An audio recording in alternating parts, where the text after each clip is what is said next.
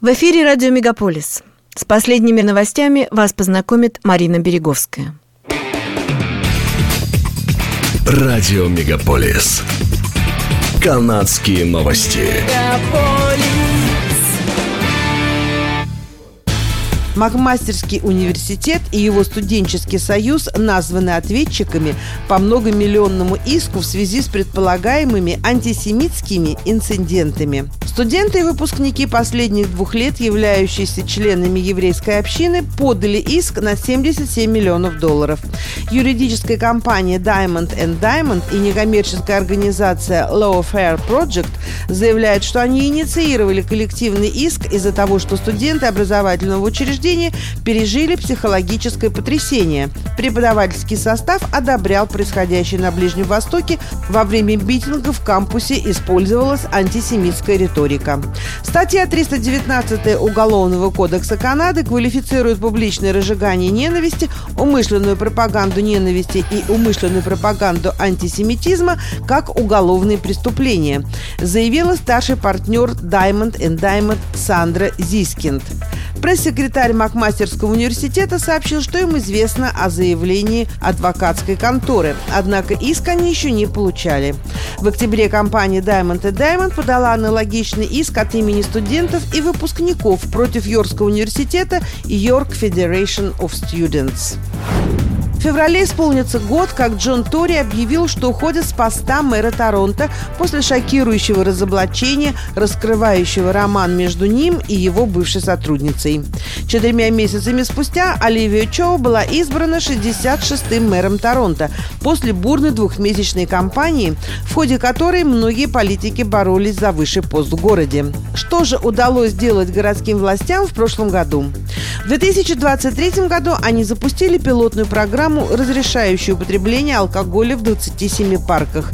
Несмотря на некоторую критику по поводу вывесок и выборочной реализации программы, городской совет счел пилотный проект успешным и одобрил продление программы до марта 2024 года.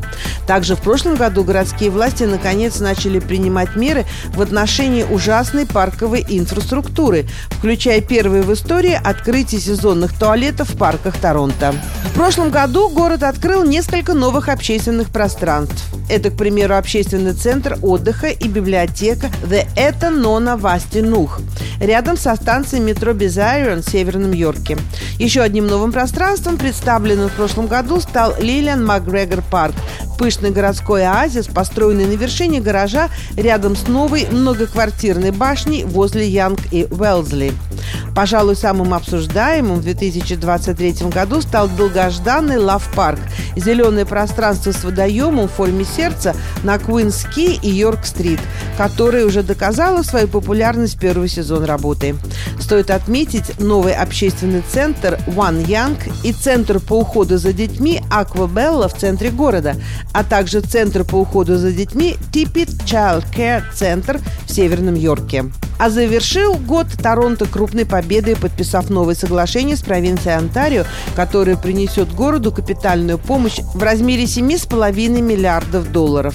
Это включает в себя передачу скоростной автомагистрали Гарднер в управление провинции, план по доставке 70 новых метропоездов TTC и ряд других инициатив, которые облегчат тяжелое финансовое бремя города. Это также стало сокрушительным ударом по группам, выступающим против строительства мега-спа-центра Ontario Place, поскольку сделка сгладила детали на муниципальном уровне, что позволит продвигать спорный проект. Чуть больше года назад уроженец Торонто Бен Поп Джой поставил перед собой задачу побить мировой рекорд Гиннесса по количеству марафонов, пройденных за один год. В 2023 году Поп Джой совершил 242 марафона в свободном стиле почти в 70 странах мира, сообщает сайт cbc.ca.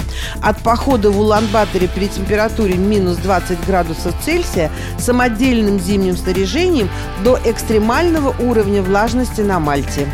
Поп Джо отправился в свое приключение под Новый год, пробежав одиночный марафон в свободном стиле, который проходил по холмам, горам и обычным улицам, без дистанции и официальной финишной линии. По его словам, его цель не соревноваться с другими, а превратить физические упражнения в творческие и наблюдать за нашим миром вблизи. Для этого в августе 2022 года он уволился с должности исполнительного креативного директора в рекламной кампании, почувствовав тягу к переменам. Задача Поп пройти пешком более 11,5 тысяч километров по Южной Америке, Карибскому бассейну, Северной Америке, Европе, Африке, Ближнему Востоку и Азии. Он утверждает, что в общей сложности это испытание обошлось ему примерно в 38 тысяч долларов. Для тех, кто намерен путешествовать, не выезжая за пределы страны, спешу сообщить, что в январе этого года канадцы смогут забронировать места для кемпинга в некоторых популярных парках страны. Об этом сообщили в Parks Canada. Это на несколько месяцев раньше, чем в 2023 году, пишет издание Daily Hive.